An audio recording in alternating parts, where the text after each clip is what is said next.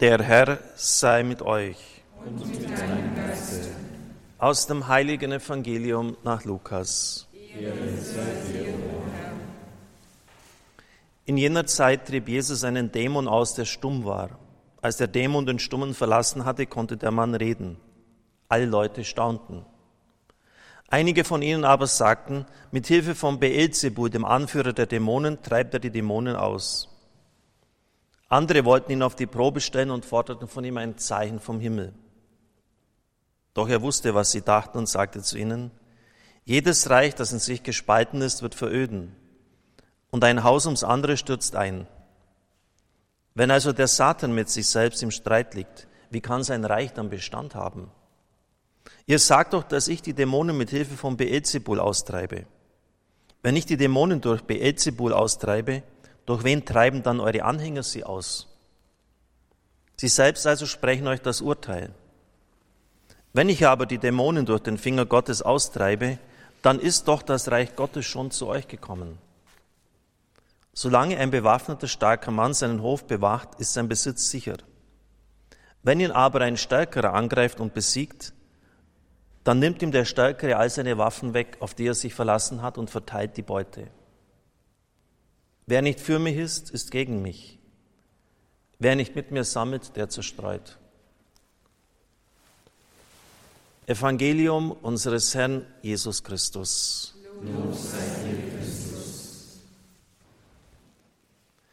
Liebe Gemeinde, liebe Brüder und Schwestern im Herrn, in der österreichischen Bußzeit habe ich eine Predigtreihe über die Bergpredigt begonnen und möchte Ihnen noch einmal kurz ins Gedächtnis rufen, worum es gegangen ist. Alexander Solzhenitsyn schreibt im Archipel Gulag, nicht umsonst hat das Volk nach langer Zeit der Bedrückung gelernt, dass man mit Güte gegen das Böse nicht ankommt. Erst nachdem massive Gegengewalt in den Lagern organisiert worden ist und Spitzel im Morgengrauen erstochen worden sind, hat der Terror aufgehört war wieder freie Luft da, man konnte atmen. Er weiß, dass das im Widerspruch zur Bergpredigt steht, aber es war eben seine Erfahrung. Franz Alt in seinem Buch Frieden ist möglich schreibt nun, die Bergpredigt hat gar nicht stattgefunden, es hat gar keine Geschichte gegeben, keine Wirkungsgeschichte. Und es wäre höchste Zeit, die Aufforderung des jungen Nazareners in die Tat umzusetzen. Denn wenn wir weiterhin Gewalt mit Gegengewalt beantworten, beim Atomkrieg geht es ja so, wenn du mich angreifst, dann schlage ich mit massiver Gegengewalt zurück und vernichte dich, dann wird es bald kein Überleben der Menschheit mehr geben. Also wird es höchste Zeit, dass wir die Bergpredigt gefälligst in die Tat auch umsetzen. Der berühmte Soziologe Max Weber sagt, Gott bewahre. Das ist ja völlig daneben. Jeder Richter, jeder Polizist kann nicht die andere Backe hinhalten. Er muss für Recht und Gerechtigkeit sorgen. Und wenn du das nicht tust, machst du dich schuld daran, dass das Böse immer mehr um sich greift. Also Sie merken, da ist ganz schön Sprengstoff drin. Was ist denn jetzt die richtige Antwort? Und ich möchte heute und am kommenden Donnerstag versuchen, zumindest Elemente von der Bibel her der Antwort Ihnen zu geben. Die entscheidende Frage ist zunächst einmal, Wer ist der Adressat der Bergpredigt? Oder mit Gerhard Lofing, auf dessen Buch ich mich beziehe, formuliert, wem gilt die Bergpredigt? Wer ist eigentlich angesprochen? Da müssen wir einfach in die Bibel hineinschauen. Aus allen Landesteilen des alten Israels sind die Leute gekommen. Galiläa vertritt den Nordwesten, die Dekapolis den Nordosten, Judäa mit Jerusalem den Südwesten und das Gebiet jenseits den Jordans den Südosten. Das ganze Israel der Väter ist also bei der Bergpredigt vertreten, um die Forderung Gottes an das endzeitliche Israel zu hören. Ganz deutlich ist damit, dass allein Israel der direkte Adressat der Bergpredigt ist. Das wird auch in dem Wort Laos, Volk, in der Bibel wird das immer für Gottes Volk verwendet, deutlich. Dabei muss man wissen, dass heidnische Städte Tiberias, Sephoris ganz in der Nähe im Norden sind und auch die heidnischen Städte Tyrus und Sidon sind nicht weit entfernt. Das heißt, die Botschaft geht nicht unmittelbar an die Heiden, sondern an Israel. Direkter Adressat der Bergpredigt ist das Volk Israel. Natürlich denkt Matthäus universal. Am Schluss heißt es ja, geht hinaus in die ganze Welt, verkündet das Evangelium allen Geschöpfen, macht Jünger. Aber das ändert nichts daran, dass die Bergpredigt sich an Israel richtet, das zum wahren endzeitlichen Gottesvolk werden soll. Was sollen sie tun? Auch das ist in der Bergpredigt klar formuliert. Ihr seid das Salz der Erde. Wenn das Salz schal wird, womit kann man es wieder salzig machen? Es taugt zu nichts mehr. Es wird nach draußen geworfen und von den Menschen zertreten. Ein erstes Bild, ein zweites wird gleich folgen. In jedem Haushalt hat es damals Salz gegeben. Das konnte auch Schal sein. Wenn man es vom Toten Meer hierher gebracht hat, äh, konnte es durchaus verunreinigt worden sein. Und dann heißt es, die Menschen selber würden das Urteil an dem Gottesvolk vollziehen. Die Leute werden es nach außen werfen.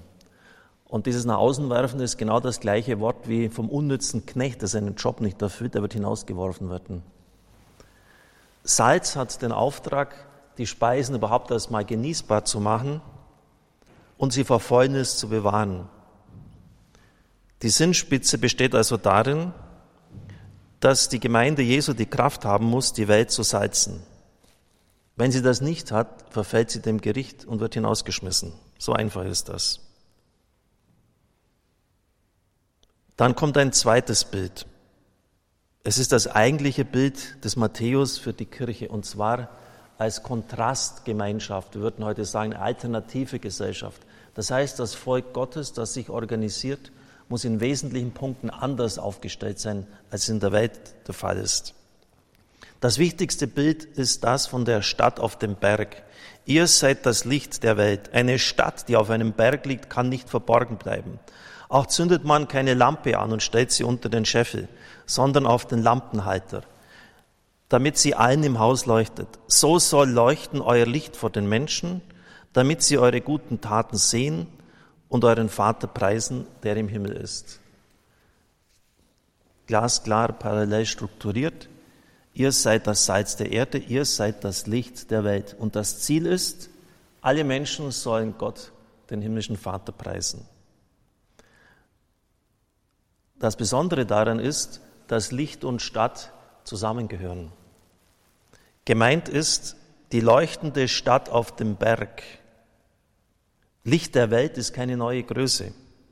Vielleicht ein bisschen zunächst einmal seltsam, Sie haben es vielleicht immer anders gelesen, aber es ist so. Gerhard von Rath, der berühmte Alttestamentler, schreibt, hier ist nicht von irgendeiner Stadt die Rede, sondern von der heiligen Stadt, dem endzeitlichen Jerusalem, von dem die Propheten sagen, dass es einst über alle Berge emporragend sein wird und Licht für die Völker der Erde sein wird. Und die Völker werden berührt sein vom Glanz dieser Stadt und zu ihr kommen. Wenn Sie vielleicht an Epiphanie, Festerscheinung des Herrn denken, auf Jerusalem werde Licht, denn siehe, dein Licht kommt und die Herrlichkeit des Herrn geht leuchtend auf über dir. Denn siehe, Finsternis bedeckt die Erde und dunkel die Völker. Doch über dir geht leuchtend der Herr auf und seine Herrlichkeit erscheint über dir. Völker kommen zu deinem Licht, Könige zu deinem strahlenden Glanz. Das ist der Schlüsseltext. Jahweh ist das Licht, er erleuchtet Jerusalem. Aber dorthin wird die Stadt selbst zum Licht. In einem jüdischen Kommentar, in einem Midrash heißt es, Jerusalem ist das Licht der Welt. Das ist der Sinn dieser Stelle. Die Jüngergemeinden sollen wie eine hell erleuchtete Stadt auf dem Berg strahlen, wie Salz sein oder auch wie Sauerteig. Ein anderes Bild, das ich jetzt aber nicht weiter erläutern kann. Eine Stadt, die auf einem Berg liegt, kann und darf nicht verborgen bleiben. Die Stadt auf dem Berg wird also überall in der Welt dort sein, wo Jesusgemeinden sich bilden. Und da diese Gemeinden die heidnische Gesellschaft, die rundum lebt, faszinieren, locken sie diese an. So, jetzt sind wir schon mal ein Stück weiter. Also das alttestamentliche Gottesvolk, das Jesus sammeln will, er ist gekommen zu sammeln, hat die Aufgabe, hell leuchtende Stadt auf dem Berg zu sein, Salz der Erde. Das Gottesvolk ist somit Kontrastgesellschaft. Es strukturiert, es ordnet sich anders. Ihr wisst, dass diejenigen, die als Herrscher der Völker gelten, ihre Völker unterdrücken und dass ihre Großen sie vergewaltigen.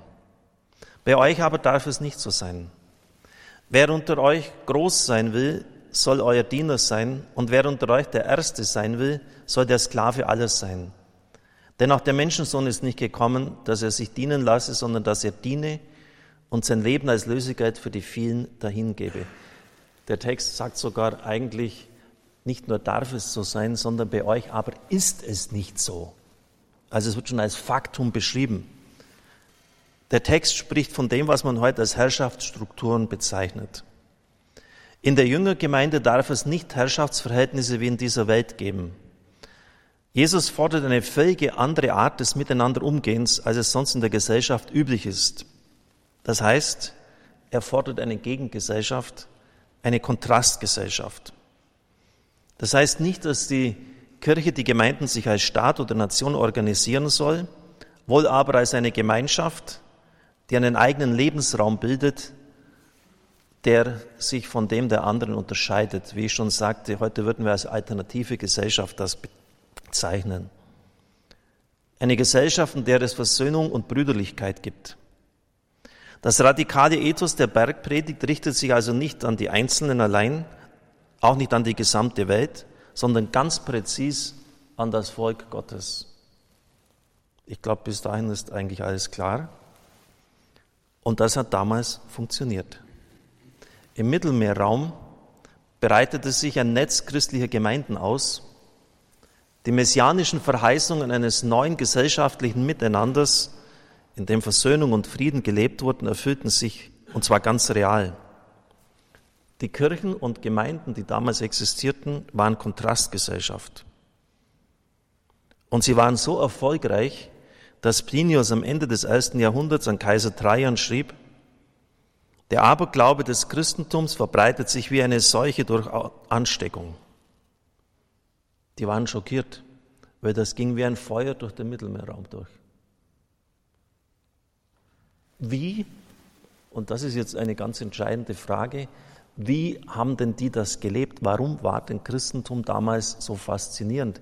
Wie sind denn die hell erleuchtete Stadt auf dem Berg geworden? Warum war denn die Kirche so erfolgreich? Vielleicht können wir für unsere Zeit sogar etwas davon lernen. Zunächst einmal, das Gottesbild war komplett anders. In vielem haben sie damals gültige Gesetze der Welt de facto schlichtweg aus den Angeln gehoben. Es gibt nur den einen Gott. Und in dem ist Allmacht und Güte und Liebe verbunden. Das ist eine Einheit.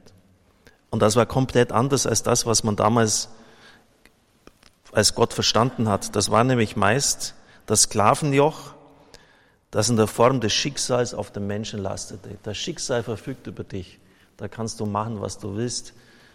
Es zerrt dich einfach unter sein Joch.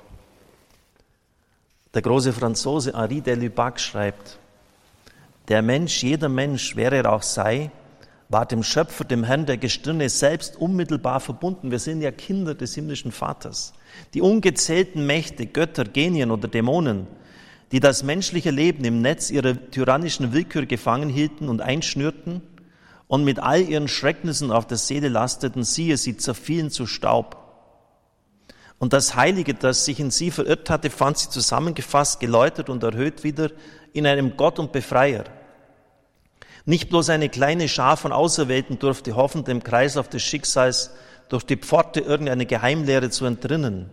Die ganze Menschheit sah ihre Nacht plötzlich zum Tag gelichtet und erwachte zum Bewusstsein ihrer königlichen Freiheit. Es gibt einen Vater. Er hat dich geschaffen. Zu ihm kehrst du wieder zurück. Auch wenn du Leid und Schmerz tragen, zu tragen hast, schau auf seinen Sohn, wie er am Kreuz auf seinem Weg das auf sich genommen hat. Auch das ist nicht mehr sinnlos. Du hast eine ewige Heimat, eine Zukunft. Du kannst ihn direkt ansprechen. das, das, hat, das hat alles gesprengt. Das, das können wir uns gar nicht mehr vorstellen, wie das auf die Menschen damals gewirkt hat. Du bist nicht mehr nur ein Zigeuner am Rand des Universums, wie es ein moderner Denker in unserer Zeit formuliert hat. Du bist nicht mehr nur ein einziges winziges Rädchen in einer großen Maschinerie. Du bist geliebt, du bist gewollt. Du hast eine ewige Heimat, eine Zukunft und deine Vorsehung begleitet dich durch diese Erdenzeit, wenn du es willst und annehmen kannst. Ähnlich gewaltige Sprengkraft hatte dann das Menschenbild. Der Mensch, der Gottes Ebenbild ist. Das heißt, Sklaventum ist verkehrt, Menschen als Ware zu handeln, in der Apokalypse wird das ja geschildert, die konnte man kaufen und verkaufen, ist ein Frevel. Alle Menschen sind gleich. Die Frau musste sich dem Mann damals nicht nur unterordnen, sie war ihm unterworfen. Der Mann konnte zum Beispiel nach der Geburt des Kindes auch im römischen Reich entscheiden, ob das Kind am Leben bleibt oder nicht. Der Fremde war nicht mehr nur fremd, siehe der barmherzige Samariter. Er wurde aufgenommen, er war auch irgendwie mir nahe. In der Benediktusregel heißt es, allen Gästen begegnet man mit Demut. Man verneige sich vor dem Gast, werfe sich ganz zu Boden und vermehre so in ihnen Christus, der in Wahrheit aufgenommen worden ist. Das war revolutionär neu. Die Kirche hatte sich in eigenen Stadtvierteln, die man damals gebaut hat, der Armen und Behinderten angenommen. Deshalb sagt auch Böll, der Nobelpreisträger Heinrich Böll, eine schlechte Kirche ist mir noch, immer noch lieber als gar keine, denn in ihr hat der Krüppel, der Arme, der Behinderte einen Platz, der in der heidnischen Gesellschaft noch nie einen hatte. Matthäus 25, was ihr dem geringsten meiner Brüder getan habt, das habt ihr mir getan. Es waren Orte der Heilung, des Angenommenseins. Die Tötung von Kindern zum Beispiel, die damals gang und gäbe war, war unter Christen nicht vorhanden. Das hat man nicht getan. Schon sehr früh werden wir darüber unterrichtet. Das Ehebett wurde von ihnen reingehalten, heißt es auch. Und vor allem, man hat die Konflikte in den eigenen Reihen gelöst, ohne Gewalt anzuwenden und in einer absoluten Friedfertigkeit. Wie oft muss ich vergeben? Siebenmal, siebzigmal. Die Gemeinden waren Orte konkret gelebter Vergebung. Liebe Brüder und Schwestern im Herrn, natürlich weiß ich, dass das jetzt nicht auf alle Gemeinden damals zugetroffen hat, aber im Großen und Ganzen eben doch. Und das hat das Christentum attraktiv gemacht. Und das hat dafür gesorgt, dass es wie Feuer hinausgegangen ist. Bleibt vielleicht noch zum Schluss eine Frage zu klären, kann man das überhaupt leben? Ein bisschen viel verlangt, oder? Aber im Evangelium des heutigen Tages haben wir auch wieder diese Radikalität gehört. Entweder bist du für mich oder du bist gegen mich. Es gibt kein Dazwischen. Was die Kirche, so zitiere ich Gerhard Lofing, zur göttlichen Kontrastgesellschaft macht, wo sie eben anders lebt als die Welt, ist nicht selbst erworbene Heiligkeit, sind nicht krampfhafte Anstrengungen und moralische Leistungen, sondern die rettende Tat Gottes, der die Gottlosen rechtfertigt, der sich der Gescheiterten annimmt und sich mit den schuldig gewordenen versöhnt. Erst in dieser geschenkten Versöhnung und im Wunder des gegen alle Erwartung neu gewonnenen Lebens blüht das auf, was Kirche als Kontrastgesellschaft ausmacht. Kirche dient nicht einem Volk, sie ist Volk. Kirche fördert nicht Gerechtigkeit, sie lebt Gerechtigkeit. Die kirchlichen Gemeinden kämpfen nicht um die Freiheit, sie sind Ort der Freiheit. Ich weiß, ich spüre es auch. Am liebsten würden sie aufstehen und widersprechen, weil sie das so oft nicht erfahren. Und weil heute die Medien uns komplett etwas anderes sagen. Aber man muss einfach mal sagen, wie es denn funktionieren sollte und wie es sein sollte. Und an diesem Maßstab werden wir gemessen. Liebe Brüder und Schwestern im Herrn, es geht um nichts Geringeres, als das zu sein. Wir dienen nicht einem Volk, nochmals, wir sind Volk. Wir fördern nicht Gerechtigkeit, wir leben Gerechtigkeit. Wir kämpfen nicht um die Freiheit, wir sind Orte der Freiheit. Das ist gemeint, Kirche als Kontrastgesellschaft. Und eines können Sie mir glauben, wenn wir eines Tages nur noch eine ganz minimale, marginale Bedeutung in der Welt haben werden und auf diese Zeiten steuern wir zu. Und das hat Josef Ratzinger in einer unglaublich prophetischen Gabe gesagt, wird man sich wieder darauf besinnen, was wir verloren haben. Und dann wird es noch Gemeinden geben, die das leben und sagen, wie konnten wir das einfach aufgeben? Liebe Brüder und Schwestern im Herrn, ganz exakt, bei Matthäus ist das umrissen, wer ist angesprochen? Es ist das Volk des alten Bundes, es sind nicht zunächst die Heiden.